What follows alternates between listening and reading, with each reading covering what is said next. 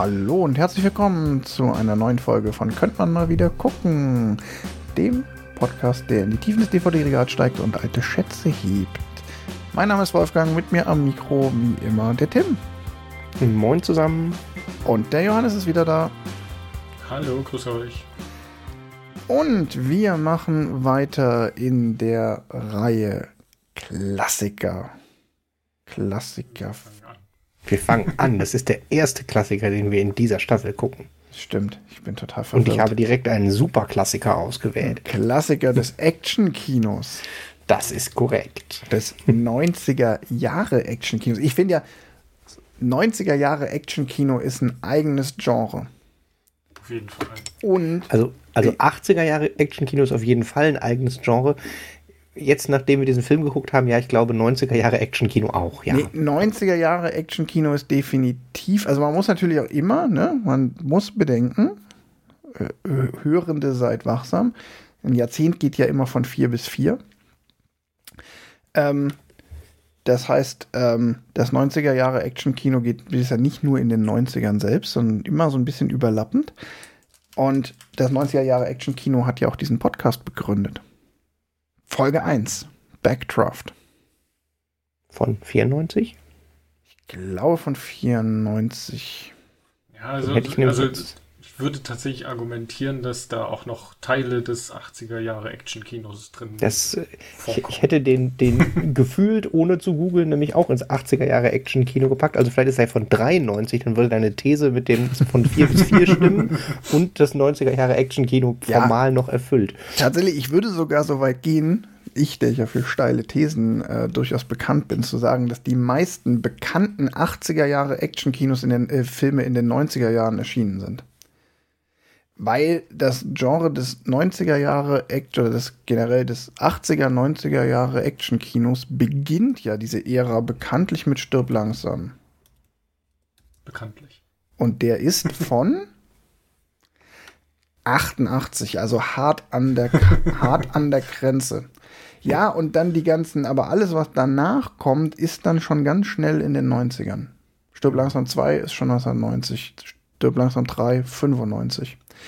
Ich hätte ja das 80er Jahre Action-Kino auch eher sowas wie ähm, hier so diese ganzen Propagandafilme, hier so Rambo 2 und sowas. Aber das ist 80er Jahre. 80er Jahre ist, glaube ich, Action-Propaganda. Aber neun Ich habe immer Lethal Weapon ist so für mich 80er Jahre Action-Kino. Ist aber das ist 80er Jahre Police-Comedy-Action-Kino. Das ist noch eine Unterkategorie. Ist aber auch, Johannes, um dich nicht zu enttäuschen, weitestgehend 90er. Das, ist das kann gut sein, aber das ist so für mich, also für mich als derjenige, der damit ja nicht aufgewachsen ist, ähm, Inbegriff der 80er Action, ja, Comedy, aber trotzdem. Genau, und es ist halt tatsächlich ähm, nach meiner Definition, aber ich lasse die gerne äh, einfach, ich lasse da gerne mit mir streiten. Ich finde schon, das ist auch schon fast so ein 90er. Da ist der erste von 87, der zweite von 89 und der dritte von 92. Das ist halt so hart an der Grenze. Es ist auch egal, ich meine, es ist so 80er, 90er Jahre, aber es gibt irgendwann in der zweiten Hälfte der 80er gibt so einen Bruch, wo weniger Politik und weniger Vietnam und dafür mehr Action. Und Lethal Weapon ist vielleicht wirklich genau die Grenze, weil in Lethal Weapon spielt ja Vietnam noch eine Rolle. Mhm. Warte, warte, warte. Und das passt ja auch sehr gut, also weil so Filme wie Bullet in the Head und Hardboiled von John Woo ja auch genau auf dieser Grenze produziert wurden. Und wir gucken ja heute den wunderbaren Film Im Körper des Feindes Face Off von John Woo wie ihr alle schon am Titel gelesen habt. Nie, nie wurde eine Abschweifung schöner und abgewirkt als in diesem Fall. Naja, wir müssen ja auch hier mal zum Thema kommen. Das dürfen wir auch nicht vergessen. Ja, es ist, es ist spät. also bei uns, nicht, nicht bei den Hörern oder vielleicht bei den Hörern. Ah, also. Face-off im Körper des Feindes. Richtig. Soll ich einmal die Kurzzusammenfassung, wo ich den Film ja vorgeschlagen habe? Darf ich noch eine andere steile These raushauen? Ich, ja? ich finde, Face Off im Körper des Feindes ist ein Beweis dafür, dass deutsche Titel manchmal auch besser sind. Ja. ja, in dem Fall sagt der Titel im Deutschen tatsächlich mehr was, äh, also der, der beschreibt den Titel in wenigen Worten besser als der englische Titel. Ja, ich weiß auch nicht, inwieweit Face Off und dann auch noch mit diesem Bindestrich. Ich weiß nicht, ob vielleicht tatsächlich der Native Speaker damit mehr anfangen kann, aber ich hab, äh, ich bin ja des Englischen durchaus mächtig. Ich kann mit dem Titel im Original ziemlich wenig anfangen. Und ja, ich glaube, es soll ein bisschen so, dass das, so wie das, das Mexican Standoff mit drin sein. Ja, also als, aber ja, es ist ein Wortspiel. Ja, Face-Off an sich ist ja schon ein feststehender Begriff. Also so, ähm, also, also es gibt ja im Boxen zum Beispiel gibt es ja Face-Off zwischen irgendwie großen Legenden und so weiter. Also es ist ja schon so ein ja, aber, Kampf zweier Legenden. Aber was er auch zum Beispiel ist, der googelt sich kaum. Es gibt irgendwie voll viele Filme, die Face-Off ohne diesen Bindestrich heißen. Oder so mehrere zumindest. Ähm, ja, und ich finde, Im Körper des Feindes ist für diesen Film ein ziemlich guter Titel. Ja. Habt ihr den auf Englisch geguckt? Ja. Ich äh, musste nämlich tatsächlich äh, in der, der Szene, wo der Filmtitel 18 Mal in einer Minute genannt wird. Face off! Dieser Film heißt so, you want to take his face off? Yes, his face off. Da musste ich tatsächlich sehr lachen und habe nur gedacht, also äh, ich glaube, ich habe ihn vorher nie auf Englisch gesehen, weil das ist schon irgendwie ein, eine fast Slapstick-Einlage in der Mitte. Die bedrohten, gefährlichen Gangster wiederholen den Filmtitel in möglichst unterschiedlicher ja, das, Art. Das ist die eine Slapstick-Einlage. Die ja. beginnt zwar schon irgendwie eine Stunde vorher und endet eine Stunde später, aber ja, ja, aber jetzt, jetzt erzähl doch endlich mal, worum es geht in diesem Film. Ich, ich könnte ja mal erzählen, worum es in diesem Film geht. Also, äh, der Film ist ein, ein äh, intellektuelles Meisterwerk und zwar äh, handelt er äh, von einem Polizisten und äh, der äh, seine Erzfeinde hat, ein, ein Zwillingspärchen, was natürlich Kost, Castor und Pollux heißen, die Superterroristen sind. Und äh, am Anfang vom Film äh, stellt er die beiden und, äh, ach nein, ganz am Anfang vom Film wird erstmal dramatisch das Kind von ihm erschossen. Das wird hinterher noch so viel Rollspiel, erwähne ich schon mal. Ähm, und, und äh, weil die Terror Superterroristen aber schon eine, ja. eine Bombe platziert haben, mit der man die ganze Stadt zerstören kann, äh, kommen sie auf den geradezu genialen Plan, äh, eine Gesichtstransplantation durchzuführen und den Superpolizisten äh, beim also, bei einem ja. Wenn ich kurz unterbrechen darf, der kongeniale Plan des Superschurken ist, kurz bevor er verhaftet wird, noch die Bombe scharf zu schalten mit irgendwie einem Timer von 200 irgendwas Stunden. Also, Nein, das, das, das, das, ist der Plan. Also das, das, der schaltet die Bombe ja nicht scharf bei der Flucht, sondern sie haben die Bombe gest scharf gestellt für in 200 irgendwas Stunden und wollen dann wegfliegen. Genau, aber sie haben halt reichlich Zeit gelassen.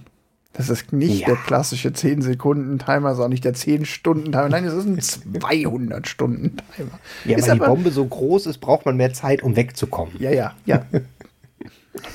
naja, also auf jeden Fall, äh, um diese Bombe zu finden, äh, ist die einzige Möglichkeit, die ihnen einfällt, eine Gesichtstransplantation und dann den Polizisten mit dem Gesicht von dem Superterroristen ins Gefängnis mit einzusperren, damit der von dem im Gefängnis sitzenden Bruder rausfindet, wer die Bombe hat.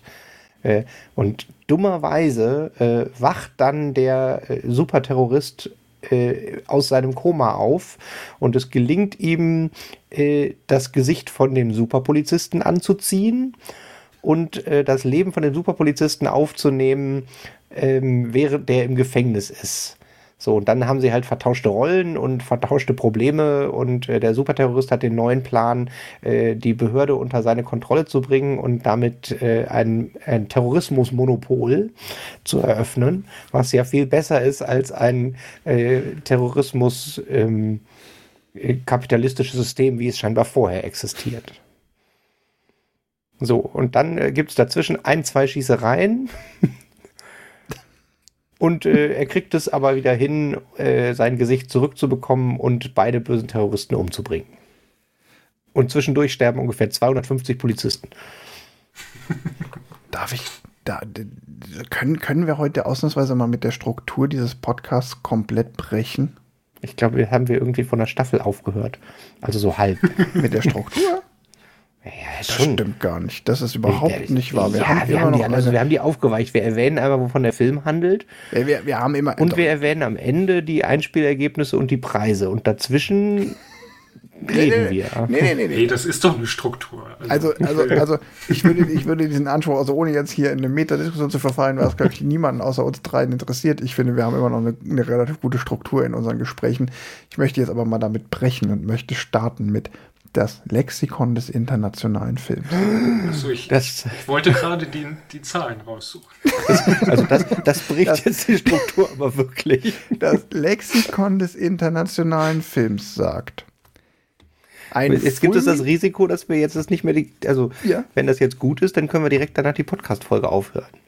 Das Lexikon des internationalen Films sagt, ein fulminantes, rauschhaftes Action- und Gewaltkino, mit dem Regisseur Wu an sein Frühwerk anknüpft. Mit seiner distanzierten filmischen Sprache aus choreografierter Zerstörung, stark variierendem Zeittempo und einer meisterhaften Montage erzählt der Film reizvoll auch von menschlicher Identität und ihrer Dialektik. Ihrer Dialektik. Das sind aber große Worte für einen Popcorn-Film. also, Respekt, Lexikon des internationalen Films. Mhm. Ich, also, ich will da ja jetzt gar nicht behaupten, dass das komplett falsch ist, aber da hat jemand wirklich lange in der Scheiße gewühlt, um eine Perle zu finden. naja, sind auch wieder ein bisschen übertrieben und harsh, aber ich war baff erstaunt, als ich die Kritik gelesen habe. Und deshalb dachte ich, es ist vielleicht ein ganz guter Einstieg. Also ja, also es ist ein guter Einstieg und es ist sehr abgehoben von der, der Wortwahl und der Formulierung. Aber inhaltlich, finde ich, kann man das schon so, würde ich, würde ich mal wieder unterschreiben.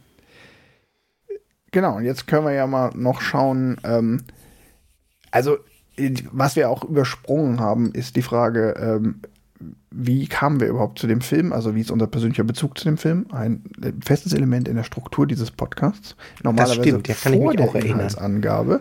Das stimmt. Ich habe den Film nämlich tatsächlich mh, mm, nicht im Kino gesehen, obwohl ich ihn eigentlich vom Alter her im Kino sehen können, sondern dann später, als er dann irgendwann halt auf VHS wahrscheinlich noch erschienen ist. Und tatsächlich war ich noch nie großer Fan dieses Films.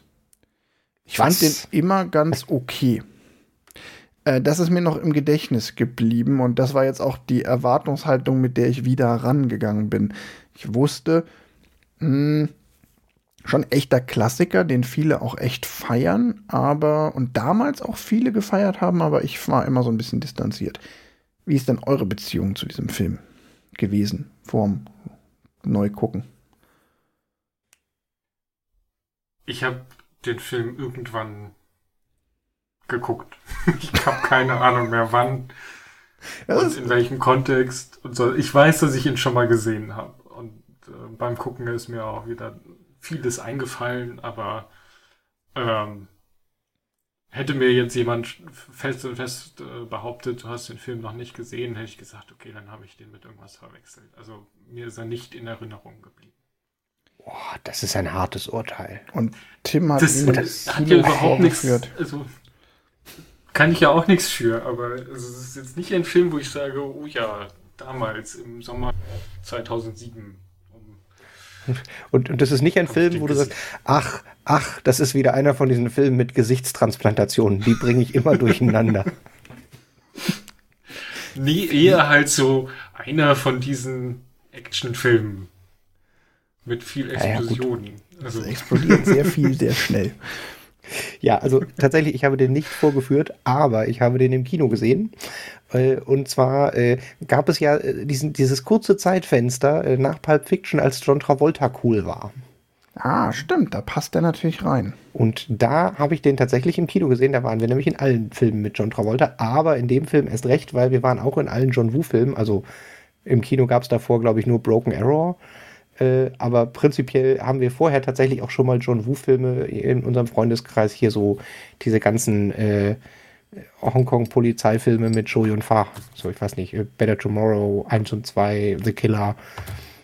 kommen wir vielleicht gleich so im mhm. Nebending drauf. Ja, ja. Ähm, das ist auf jeden Fall so das, mit dem John Woo äh, sich seinen Namen gemacht hat.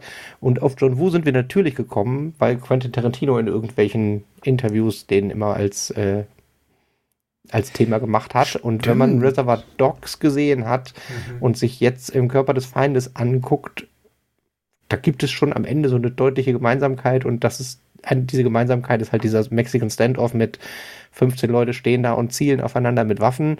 Und das ist eigentlich auch ein typischer John Woo-Move, den es halt in den drei Filmen, die ich gerade eben gezählt, aufgezählt habe, glaube ich, in allen dreien gab. Ja, John Woo war halt damals echt so ein Ding, ne? Weil der halt ähm, ja stilprägend war und dann halt kopiert wurde von Tarantino und Co. oder Elemente kopiert wurden genau, das finde ich ist zum Beispiel auch ein Aspekt. Darüber finde ich, sollten wir heute etwas sprechen über ähm, John Woo, John Woo Tropes und was macht eigentlich, also welchen Anteil an im Körper des Feindes hat eigentlich der Umstand, dass es ein John Woo Film ist. Ja, ja. Das ist mir so als Thema hängen geblieben. Ich weiß nicht, was ihr noch so was euch noch aufgefallen ist, worüber wir unbedingt sprechen sollten? Ja, also, also ich hatte, hatte jetzt beim Gucken so ein bisschen, bisschen also ich habe jetzt ja so, so Disclaimer, ich habe den Film, äh, den Abspann nicht zu Ende geguckt, weil wir uns für den Podcast verabredet hatten. Ich habe also nicht so viel Sekundärmaterial mehr geguckt. Ähm, aber äh, was mir beim Gucken aufgefallen ist, äh, dass ähm, vom Schwert zum Ballett, zur Oper, zur Operette ist ja alles in dem Film quasi drin.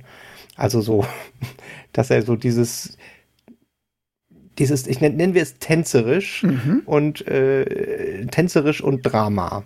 Das war mir sehr aufgefallen, das hatte ich nicht mehr so in Erinnerung, ähm, dass er da teilweise so, so deutlich drüber ist. Aber können wir gleich nochmal detailliert ja. davon reden. Johannes, hast weil du, du von, ja, weil du von Details sprichst. Ich finde tatsächlich, bei dem Film ist es mir extrem aufgefallen und wir hatten auch eben schon eine Diskussion. Es gibt so ein paar ähm, handwerkliche Dinge, die, wo man so das Detail ähm, ja nicht, nicht ganz so beachtet hat. also eher so im Negativen, handwerkliche Fehler. Na, es sind nicht wirklich Fehler, sondern einfach Dinge von wegen, ach, ist gut genug wir müssen hier weitermachen. Okay. Ja, nein, ich, nein, ich, glaube, ich, ich, ich, glaube aber, dass das fällt unter einer meisterhaften Montage aus dem Lexikon des internationalen Films. Bestimmt. Ja, ja ähm, sollen wir mal mit diesem John Woo-Thema einsteigen? Ähm, du hast jetzt gerade schon ein paar Sachen gesagt, Tim. Ähm, also John Woo ist ja ein Regisseur, der aus dem Hongkong-Kino kommt und der da schon in den 70ern angefangen hat, ähm, Filme zu machen. Beziehungsweise bei Wikipedia, der erste Film, der von ihm genannt wird, heißt dann im Englischen Hongkong Face Off. so viel zum Thema Face Off ist ein super Titel. Ähm, und der dann Ende der 80er, glaube ich, mit ein paar Filmen im Westen, also in USA und Europa bekannt wurde. Du hast gerade schon welche genannt: The Better Tomorrow, The Killer, uh, Bullet in the Head, Hardboiled. Hardboiled, ja. Und dann 96 mit Operation Broken Arrow tatsächlich seinen ersten US-Film gemacht hat. Und dann ist quasi Face-Off im Körper des Feindes der zweite und dann kommt danach noch ähm, Mission Impossible 2, Windtalkers Paycheck und dann tröpfelt es schon aus mit den Sachen, die man so kennt. Hm. Aber das ist tatsächlich spannend. Also ja. dieses, das so, so auströpfelt, hätte ich jetzt so in meiner, meiner Wahrnehmung nicht gedacht. Ich hätte tatsächlich gedacht, John Woo ist so ein nach Hollywood gekommen und geblieben, aber es stimmt. Es ist danach alles The Robinson Lost in Space, ähm, ja. Ja, der ist vor allen Dingen auch wieder äh, zurück nach China gegangen dann und hat Radcliffe 1 und 2 gemacht. Irgendwie so ein chinesischer Monumentalfilm ist. Ähm, das heißt, er ist nicht in diesem US-Kino dann und in dem Action-Kino verhaftet geblieben. Hat aber mit dem, was er gemacht hat, tatsächlich in den 90ern mal ganz schön viel geprägt. Ähm, Und das sieht man dem Film halt irgendwie an. Also ich finde, es gibt, also es gibt ja viele Regisseure, die so ihre Dinger haben, ihre Elemente, Stilistiken, die man immer wieder findet, aber bei John Woo ist das echt wirklich krass ausgeprägt. Also es fängt ja schon an mit dieser ganzen Zeitlupen-Action oder diesem krassen Spiel mit ähm, Geschwindigkeiten, was ja auch das Lexikon des internationalen Films. Bemerkt hat. Stark variierendes Zeittempo, dass also immer wieder Einzelschnitte Szenen dann in einer anderen, in, in, Zeitlupe laufen und dann wieder Realzeit, dann wieder irgendwie eine Zeitlupengeschichte. Ja, und, und also Dinge, die sich halt irgendwie so tausendmal wiederholen, ohne jetzt so als filmisches Mittel, aber äh, beispielhaft dieses Tauben in der Kirche in Schießerei. Also äh, es ist bei John Woo gefühlt, in jedem Film kommt eine Kirche mit Tauben vor. Oder generell dieses Tauben, Tauben ja. fliegen auf, der Held läuft irgendwo lang und Tauben flattern weg. Ja, und ist aber auch was, was inzwischen so sehr in Hollywood angekommen ist, dass ich behaupten würde, dass man es jetzt ja schon fast wieder nicht mehr machen kann, weil es zu plump ist. Und es aber es war quasi ein Stilmittel von John Woo, was in Hollywood quasi alle übernommen haben, weil sieht geil aus. Ja, oder auch dieses in Kombination wieder mit Zeitlupe, in Zeitlupe wehende Mäntel oder Kleider ja. von Frauen, sehr kitschige Auftritte mit der Held ähm, erscheint und läuft im Sonnenaufgang in die Szene rein, wahrscheinlich mit gezückter Waffe.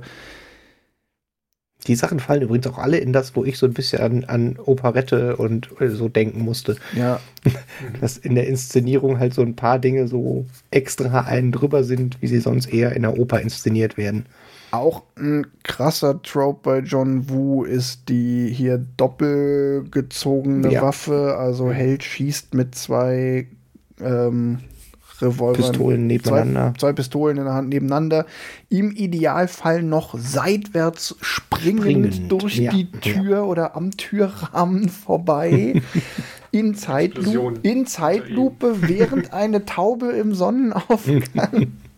Und der Mantel weht mit. die Sonnenbrille sitzt. Ja, ähm, es gibt doch noch ein, zwei mehr. Also die Tauben, dieses Schießen, dann auch dieses ähm, so stark. Also dann diese Gun-Fu, was ja auch ein Begriff ist, was in seinen frühen Filmen vorkommt. Also dieses ähm, in engem, in geringem Abstand zueinander bekämpfen sich zwei mit Pistolen so eigentlich wie Fechter oder Schwertkämpfer umeinander tänzelnd. Und am Ende stehen sie beide mit Pistole im Anschlag, dem anderen an die Stirn haltend und beide haben keine Munition mehr. Das ist ja auch so ein ja, und dieses, Trope. Er hatte ich gerade eben schon angeschnitten, dieses Mexican Standoff mit möglichst viele Leute stehen zusammen im Kreis und zielen alle untereinander aufeinander mit Pistolen auf kurze Distanz. Ist ja quasi eine Abwandlung davon, ist halt auch ein typischer John Woo-Move. Ja. Hm. Und ich glaube auch, dieses, ja. Das ist auch in dem Film jetzt drin, ist bildsprachlich passt es hier natürlich besonders gut, dieses äh, Rücken an Rücken an einer Wand und sie unterhalten sich während, sie, während einer Schießerei mit dem Gegner. Das ja. habe ich, glaube ich, auch in zwei, drei John Woo-Filmen gesehen. Dieses ganze Duell-Thema auch. Mhm. Und hier natürlich jetzt noch mal auf die Spitze getrieben. Ähm, in dieser Szene, in der sich dann Nicolas Cage und John Travolta gegenüberstehen mit einem doppelseitigen Spiegel zwischen ihnen, so dass jeder in sein eigenes Gesicht guckt, was ja aber gleichzeitig auch das Gesicht des Feindes ist. So, pff, mein Fuck. Nein, eigentlich halt nicht, aber halt so. Habt, habt ihr äh, habt ihr mal ein Buch von Sebastian Fitzek gelesen? Nee. Also ich habe da ein Buch nicht ganz zu Ende gelesen, Passagier 7a oder so ähnlich. Und äh, da hatte ich beim Lesen das Gefühl, dass er immer so dieses, was könnte das jetzt noch schlimmer machen, als Gedanken hat. also schlimmer im Sinne von, also die Situation verschlimmern oder schlimmer ja. im Sinne von schlechter machen? Nein, nein, nein, nein, nein, die Situation verschlimmern. Also mit die Tochter wurde entführt und die Tochter braucht dringend Medikamente und ist schwanger und hat AIDS. So, ja, also okay, ja, das ist ja. echtes Beispiel übrigens. Also das ist halt irgendwie so und ja. und dann immer der Reveal quasi drei Seiten später kommt halt dann dieses Ah, okay, ja, okay, das macht es noch schlimmer. Oh, und der Einzige, der, der sie retten kann, ist ihr Vater, aber der, der ist blind. Aber, nee, aber der hat Flugangst und das ist ja auf der anderen Seite des Kontinents und in dem Flugzeug sind aber Terroristen und eine Bombe und nein, ich weiß nicht, was alles da, da habe ich aufgehört.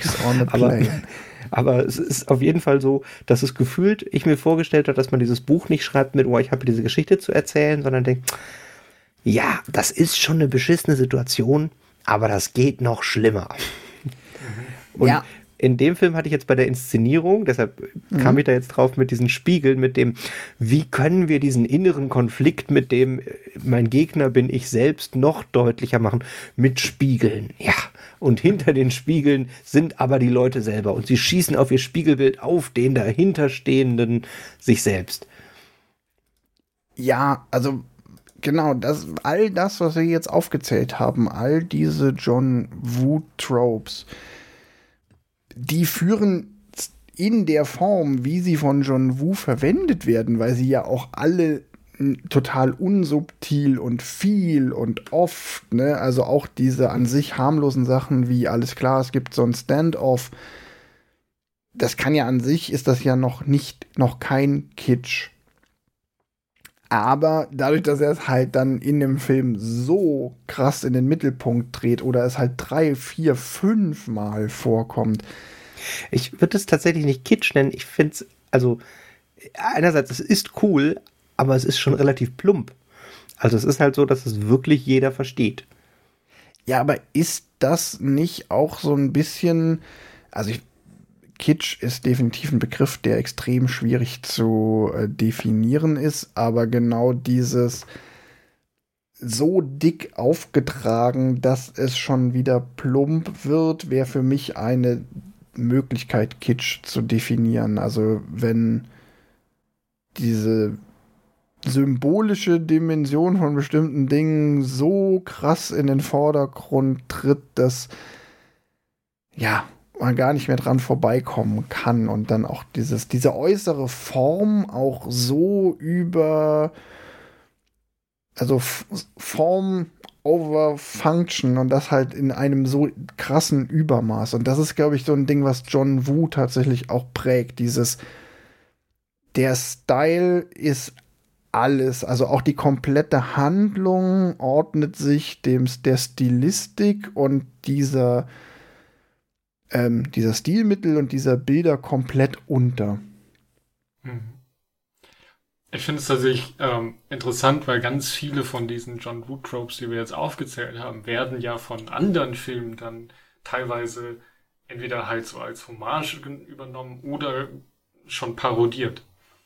Und ich glaube, dadurch fällt das jetzt, 30 Jahre danach gefühlt, ähm, halt viel mehr auf, dass da alles drin ist. Also, dass John Woo quasi in, in seinen Film alles reingepackt hat. Oder in diesen einen Film quasi. Wir haben ja jetzt hier wirklich ein paar Sachen aufgezählt. Jeder einzelne davon wäre quasi, äh, ist ja so ein Signaturding. Wo man sagt so, hey, das ist ein John Woo-Ding. Aber in einem anderen Film wird es dann homologiert oder parodiert oder sonst was. Und ja. dadurch äh, weiß man genau, wo es herkommt.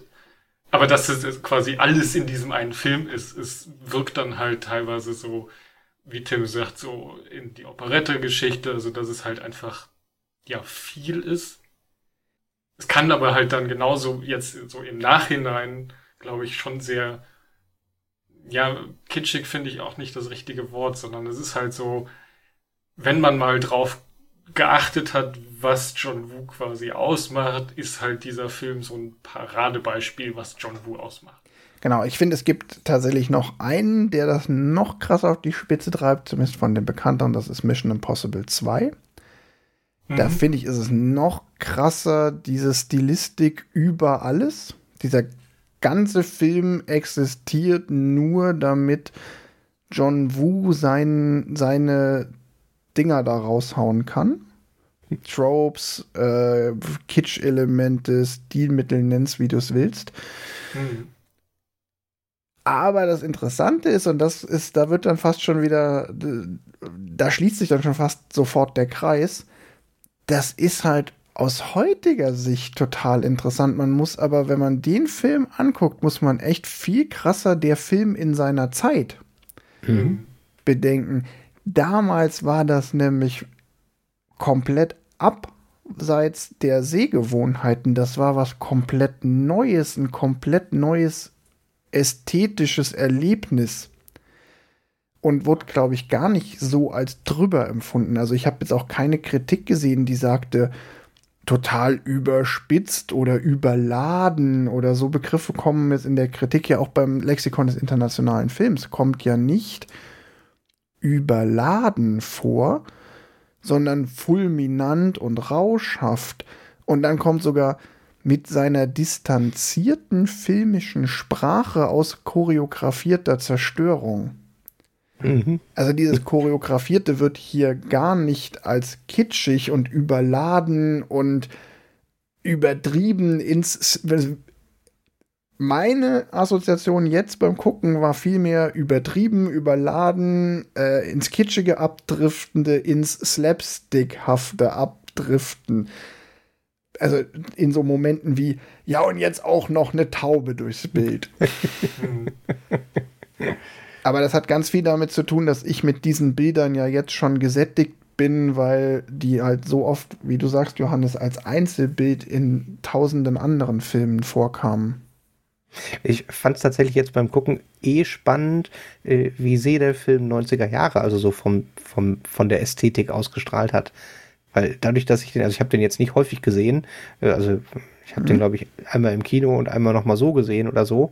Äh, hätte ich das jetzt nicht gedacht, aber so vom, vom Kleidungsstil und von irgendwie, die Technik wirkt halt heutzutage dann richtig archaisch, weil ich meine, das ist äh, quasi vor dem Handy. Ja.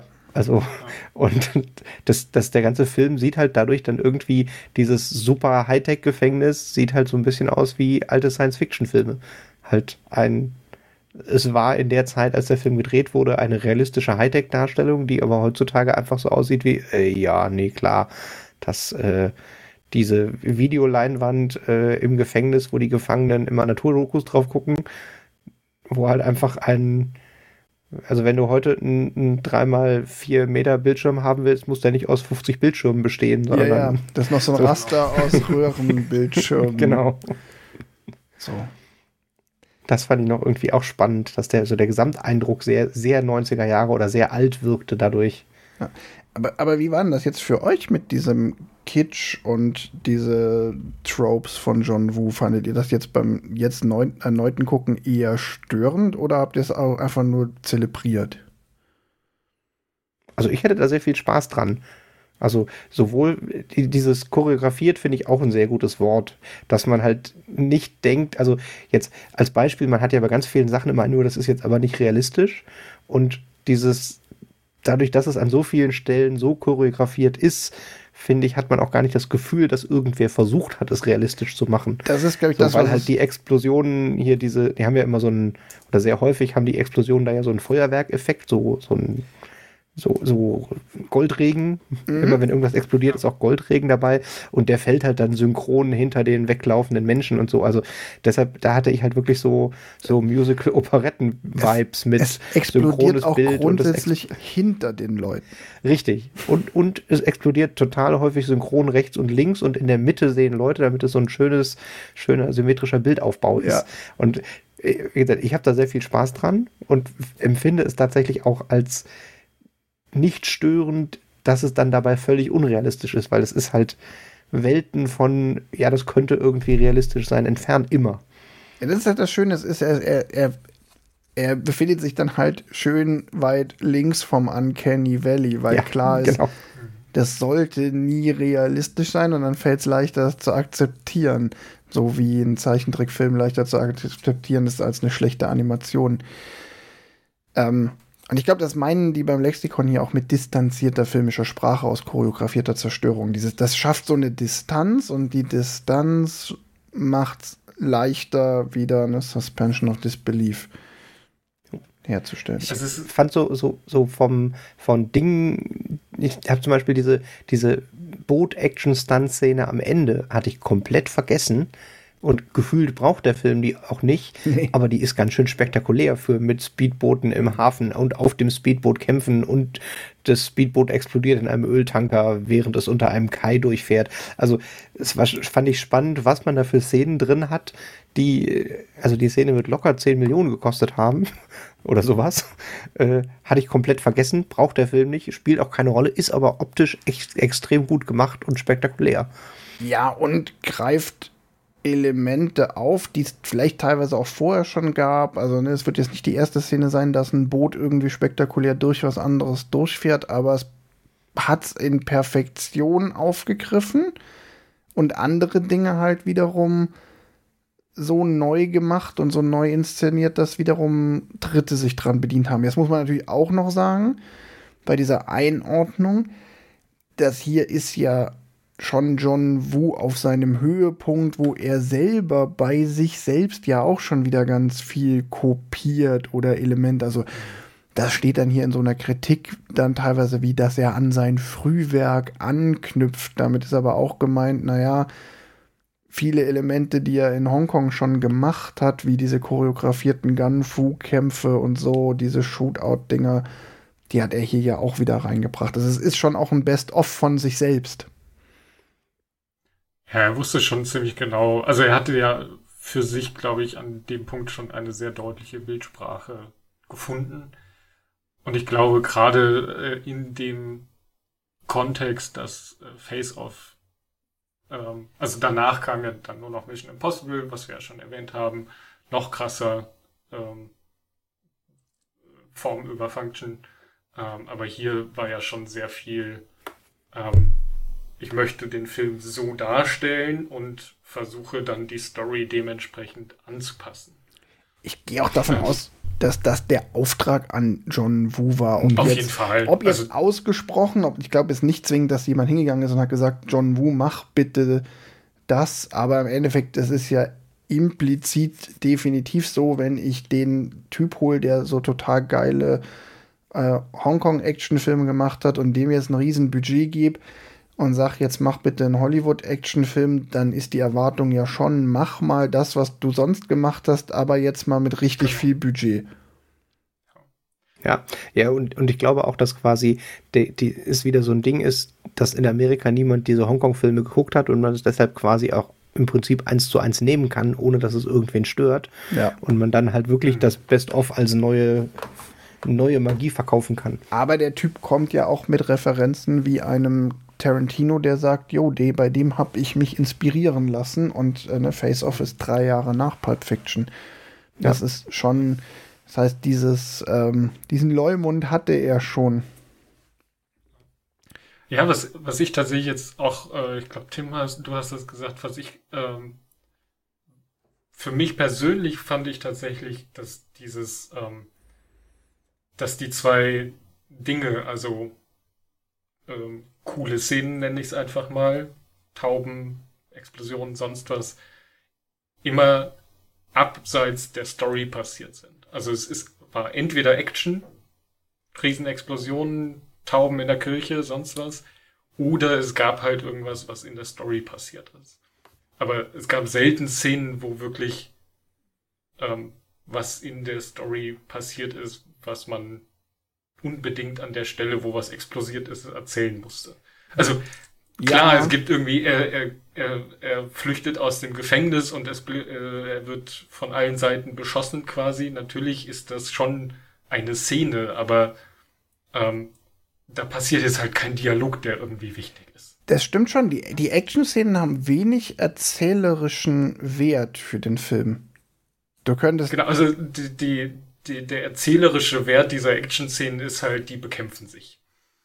Wer sich da jetzt bekämpft, aber es ist meistens nicht so, dass ich sage, okay, ähm, wenn ich da jetzt den Ton ausmache, dann verpasse ich ganz viel von der Story, nee, die, die, erzählt wird. Also nee, die funktionieren ohne die, die, die, funktionieren ohne Ton, weil sie Ballett sind. Aber mhm. äh, ich würde das tatsächlich, im, wenn man das Duell rausnimmt von den Action-Szenen, das ist ja so, ein, mhm. so eine Twitter-Funktion, die ist, ja. die schließt sich da dann an, weil das ist tatsächlich schon für die Handlung relativ wichtig und regelmäßig mit dem, Auf jeden Fall. ich habe hier deine Frau und bedrohe die und deshalb kannst du mich jetzt nicht erschießen oder die, äh, ich muss jetzt das Kind in der Action-Szene, wo sie das Kind äh, von vom äh, Pollux da mit durch die Action-Szene schleppen. Mhm. Ja, ja da das ist, ist so ein bisschen so die, die Schnittmenge zwischen das Kind retten gehört mit in die Action, aber es stimmt schon, die Action ist nie der treib, der, der handlungstreibende Teil, sondern eher so ein in einem Musical die Gesangseinlage. Es ist die, also ich würde auch sagen, die eine Ausnahme muss man machen. Da, wo Castor Troy und Sean Archer aufeinandertreffen, die zwei ja. Hauptfiguren, da hat die, haben die Action-Szenen erzählerischen Wert, weil da auch viel wieder über diese, diese Rolle und da kommt halt dieses menschliche Identität und ihre Dialektik und wer ist jetzt der Gute, wo ist gut und böse und wer steckt im Körper, ne, dieses im Körper des Feindes stecken. Da wird schon auch viel über diese Choreografie erzählt. Und diese seltsame Verbindung, die diese zwei Männer ja haben, auch abseits dieses äh, Body Switch, den sie machen, weil sie halt, ne, es ist ja auch so eine Captain Ahab äh, weißer Wahl Beziehung, so eine Hassliebe, die können ja auch, die, die, definieren ihre, ihrer beider Leben, weil sie sich schon seit, ich weiß es nicht, jetzt wird im Film, glaube ich, genannt, aber seit zig Jahren drehen sich beide Leben umeinander. Und da erzählt das, das wird schon auch in dieser Duellszene erzählt. Ähm, unausgesprochen. Aber die ganzen anderen Action-Szenen, die sind halt eher so, da könntest du auch sagen, ah, okay, jetzt kommt die Ausbruchsszene, Cut, okay, er ist raus. Das, ne, also, das alles, was zwischen, er, er beginnt mit dem Ausbruch und er ist tatsächlich raus aus dem Knast passiert, ist reine Action. Das hat für die Handlung keine große Rolle. Meinst wir können das als Zeichentrick-Vormittagsprogramm nochmal machen, ohne die Action-Szenen? ja. Aber Johannes, du fandst den auch, das, das Kitsch-Ding hat dich jetzt auch nicht irgendwie rausgerissen. Nee, tatsächlich, und äh, genau, das war, deswegen habe ich das erwähnt, ähm, danke. Ähm, deswegen, weil das quasi so ein bisschen nebeneinander da hat es mich tatsächlich nicht so gestört, dass ich gesagt habe, oh, das ist jetzt irgendwie voll drüber oder ja, komm, äh, weiß ich nicht, mussten die Tauben unbedingt sein oder so, weil sie halt der Story, also die Story steht den Tauben nicht im Wege, muss man mhm. vielleicht so rum sagen. ähm, Gott, sei Dank, ja, Gott sei Dank kein störendes Drehbuch. genau. Naja, also man merkt schon, dass, dass die ähm, dass die visuellen Aspekte des Films im Vordergrund stehen und die, die Story ähm, ja schon wichtig ist. Das darf man jetzt auch nicht. Also es ist kein Film ohne Story, das möchte ich gar nicht sagen, aber man merkt schon deutlich, ähm, John Woo ist halt, ähm, er spricht über Bilder und nicht über das, was gesagt wird. Ja. also er hat halt so markige Sprüche, wie sich das für einen Actionfilm gehört. John Travolta Klar. hat extrem viele sehr coole Sprüche. 90er Jahre. Als er der Böse ist, während er der gute Cop ist, ist das. Äh, lass uns gleich nochmal über Schauspielleistung reden. Ja, äh, das mal. Weil gleich. das finde ich tatsächlich bei dem Film nochmal ganz spannend. Ja. Ähm, ich finde aber für einen Actionfilm diese, diese vertauschte Rollen und ich will meinen Körper zurück, Dings, wenn man dieses das, das abgedrehte Regelset akzeptiert, finde ich es tatsächlich ein richtig geiles Setting. Also so, mhm. es ist natürlich völlig abgedreht und völlig sinnlos. Es ist aber dieses, diese Situation von dem im Körper des Feindes zu stecken und was macht derjenige mit seiner Umwelt äh, oder wie interagiert er in der Umwelt des anderen, finde ich tatsächlich ziemlich cool. Ja, als Setting. Ist ist ganz witzig, weil die, die Grundprämisse des Films auf zwei Sätze runtergebrochen ist ähnlich absurd wie die von Next oder die von In Time. Hier aber haben wir aber einen Film, der nicht dran scheitert oder ähm, wo die Grundidee trotzdem auch gut genug ist. Also ne, wir waren es ja eigentlich bei Next, war die Grundidee vielleicht auch einfach nicht gut genug und bei ähm, in Time war sie dann doch zu krass, um da wieder rauszukommen. Und hier funktioniert es. Es funktioniert ja auch, auch die Auflösung, es funktioniert ja irgendwie. Ähm, wenn man es einmal akzeptiert hat, gibt es auch zwischendrin keine Momente mehr, wo es dann unglaubwürdig ist. Also wenn ich akzeptiert habe, dass dieser Body Switch funktioniert, medizinisch machbar ist, übrigens auch geil in, in, in irgendwie eine Nacht im Krankenhaus und zack, alles verheilt. genau, aber Lasers. das ist das Einzige, was ich akzeptieren muss. Ich habe dann nicht zwischendrin noch mal fünf Szenen, wo ich denke so, ah, mh, hm, das würde aber eigentlich nicht funktionieren. Ja. ja, und auch, dass sie schon diesen Konflikt mit dem, dem ich bin jetzt jemand anderes, also noch immer in allen Situationen dann auch noch mal damit spielen, finde ich cool. Ja. Also jetzt äh, die Szene mit dem, du willst ihm das Gesicht abnehmen, ist ja quasi so lustig, weil äh, der, der gute Polizist, äh, während er mit den, den Gangsterfreunden rumhängt, ja Drogen konsumiert und das eindeutig nicht gewöhnt ist und halt mhm. halt da irgendwie so ein Trip fährt und halt dann, dann wirkt es halt, also dass, dass sie das selber nochmal erwähnen und alle nur dieses, okay, jetzt wird er wirklich verrückt, das Gesicht abnehmen. Oh Gott, naja, okay, der war schon immer verrückt. Also da spielen sie ja nochmal damit, dass diese Idee halt völlig drüber ist, dass die Charaktere das auch nochmal alle wissen. Ja, was auch, also genau, und gleichzeitig hast du auch dieses ähm, John Travolta kommt nach Hause ins ähm, ins heile, Fam heile Familienleben. Suburbia. Ähm, hm? Bitte? Suburbia. Genau, mit der Teenager-Tochter und er ist irgendwie total notgeil, starrt er der Teenager-Tochter hinterher, die ähm, leicht bekleidet durch die Wohnung läuft, wie man das halt zu Hause auch mal macht. Was total gut funktioniert, weil man ja weiß, es ist halt auch dieser perverse Gangster im Körper von mhm. John Travolta und nicht der Vater. Aber das ist halt auch so eine Szene, die sie ganz gut so eingebaut haben, um den Figuren, auch wenn sie gerade von den anderen gespielt werden, den, also den Charakter des jeweils anderen zu geben und das auch, das ist, das ist auch mehr als nur Schauspiel. Da hat sich ein Drehbuchautor überlegt, welche Szene können wir einbauen, um zu zeigen, dass das, dass John Travolta jetzt eigentlich Nicolas Cage ist und umgekehrt. Mhm. Ähm, es ist inszenatorisch so gemacht, weil es die Kameraführung bildsprachlich vermittelt also das zum Beispiel ist ja eine Szene, du siehst ja nur, dass er ähm, die Tochter lüstern anguckt, weil die Kameraeinstellung dir dieses Bild vermittelt. Und dann bringt John Travolta auch noch halbwegs rüber, ein lüsternes Gesicht zu machen. Ja, also ich finde tatsächlich, sie haben es sehr gut hinbekommen, ähm, dass die jeweiligen Schauspieler, also John Travolta, den bösen relativ gut spielen kann. Also den Charakter des anderen quasi. Also sie haben es geschafft, dass beide Charaktere glaubwürdig den anderen Charakter spielen können. Es funktioniert aber auch deshalb, weil diese beiden Charaktere, Castor Troy und ähm, John Archer, krasse Abziehbilder sind. Also schon Archer, und der, der korrekte Polizist mit Anzug, Krawatte und Stock im Arsch und Caster. Troy, der super, der ist ja eigentlich der Joker. Ja. Ich, ja, an der Stelle, den Witz fand ich richtig gut. Den, den hatten sie eine Operation, wo er noch so eine Sekunde zögert und dann, äh, warum? Hat man ihren Stock aus dem Arsch entfernt? ja. Der, der war das auch deshalb gut, weil diese Pein, weil der so einen Stromberg-Moment hatte, der Gag. Also, weil es nicht nur weggelacht wurde, sondern schon so ein Fremdschämen. Oh, jetzt hat sie, sie hat gerade gehört, was sie gesagt hat. Das ist hier doch gar, doch unangenehm.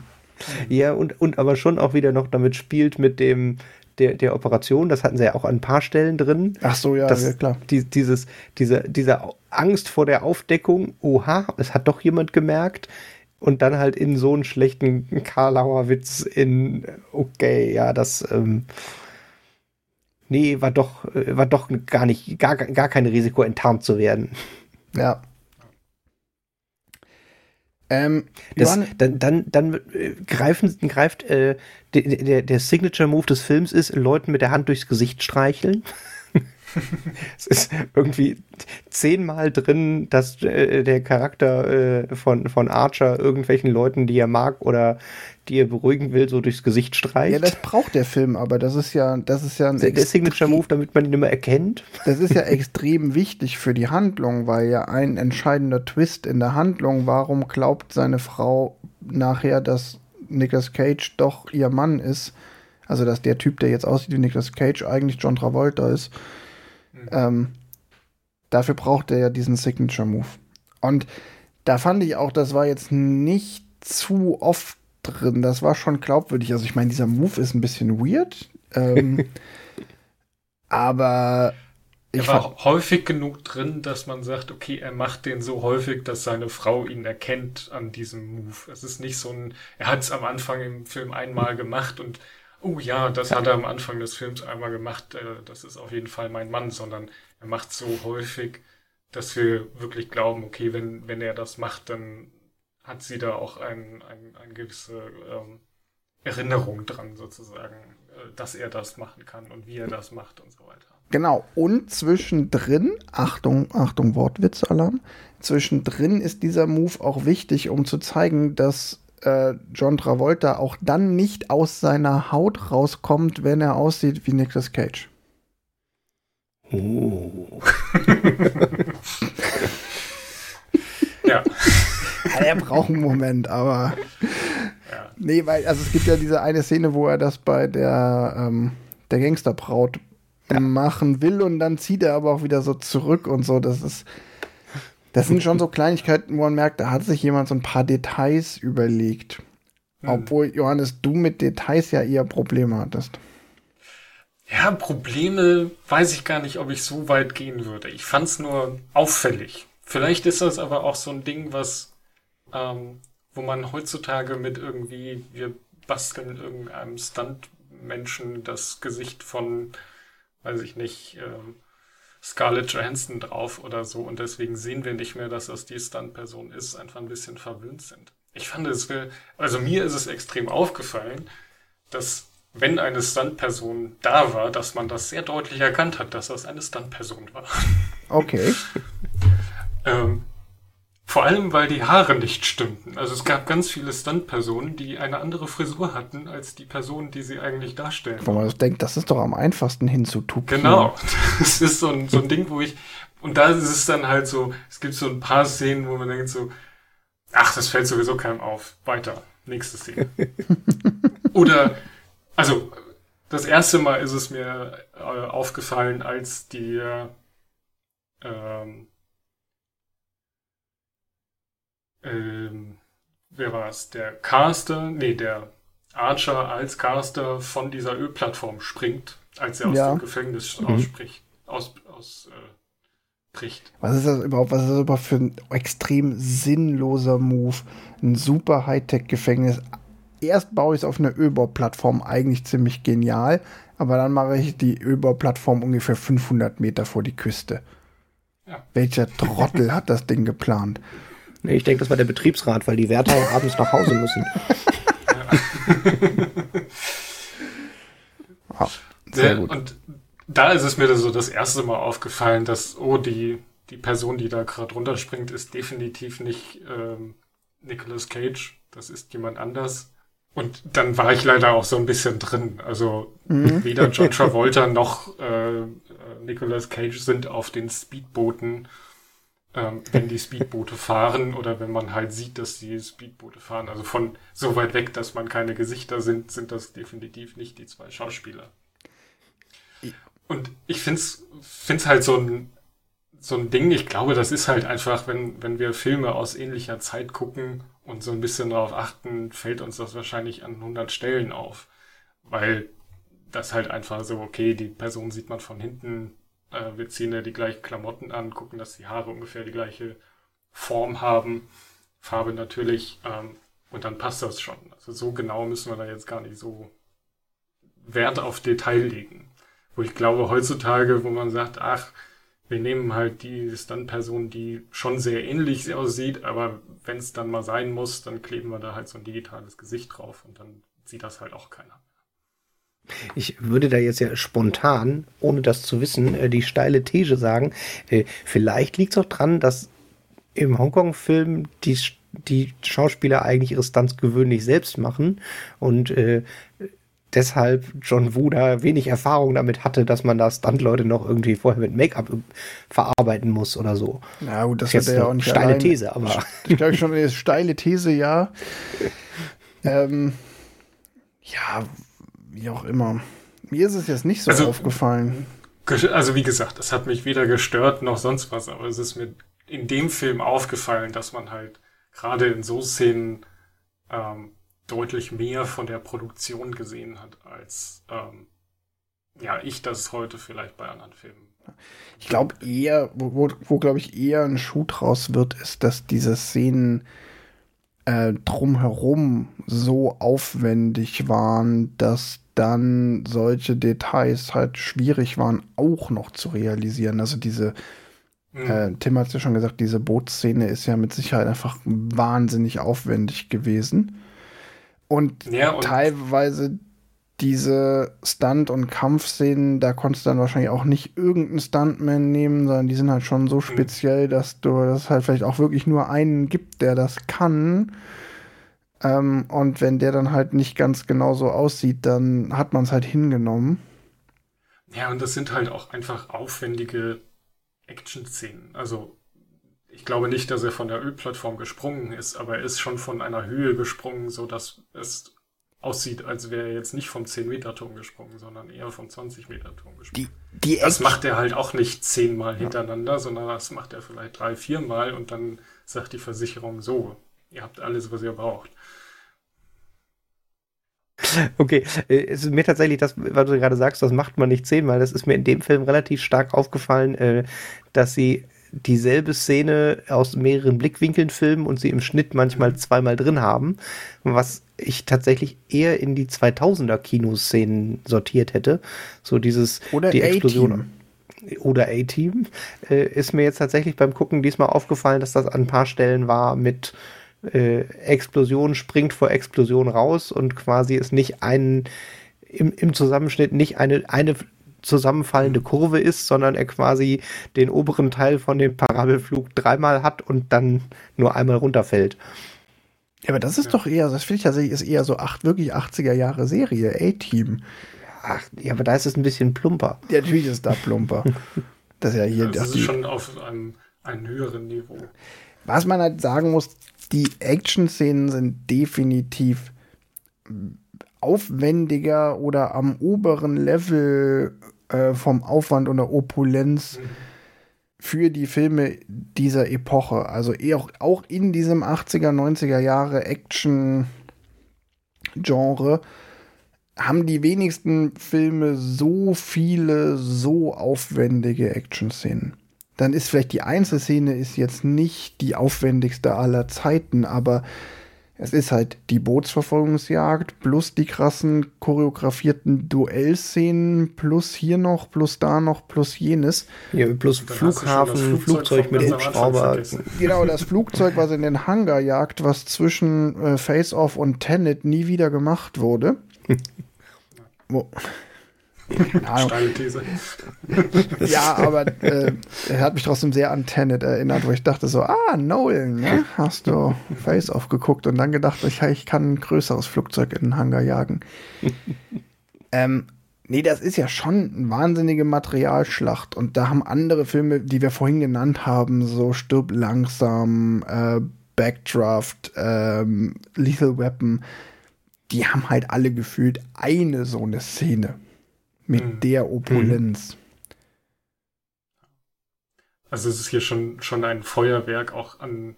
Also es ist ja so wirklich äh, Flugzeug, Boot, Auto, ähm, was fehlt noch? Ich glaube, es sind Schrauberschießereien. Schrauber ja. auch noch. Also es, also es gibt quasi alles, was irgendwie benutzt wird, um also alle Transportmöglichkeiten haben sie, glaube ich, einmal benutzt, um irgendwas in die Luft zu jagen. Ich habe gehört, kein Pferdeschlitten, der von einer Polizeiarmada verfolgt wird. Das stimmt. Die Autoverfolgungsjagden waren auch relativ rar. Also Da ist noch nichts für The Fast and the Furious. Ne? Also, nee. Nee, aber ich glaube, es ist halt auch, ähm, weiß ich nicht, ähm, es gab jetzt keinen Grund, mit dem Auto irgendwo schnell hinzufahren. ja, das war einfach, das war nicht drin. Also an der Stelle hat das Drehbuch gesagt, nein, bis hierhin genau. noch nicht weiter. Das Wir haben schon die Autos hinter dem Flugzeug hergeschickt, das muss reichen. genau, die, die haben wie Szene, die haben nicht das Auto nicht dem äh, Flugzeug hinterhergeschickt, die haben aus dem Flugzeug hier, hier äh, Schisshase gespielt mit dem Flugzeug und dem Humvee. Siehst du auch mit dem Auto. Ja. ähm, haben wir jetzt noch zum Film selbst irgendwas Wichtiges nicht gesagt oder sollen wir noch mal so ein bisschen ins ähm, Meta... Lass uns noch mal über Schauspiel reden. Gen genau, dann können wir von da aus noch mal auf die Schauspieler und ihre Karrieren und so gehen. Ja, Schauspiel.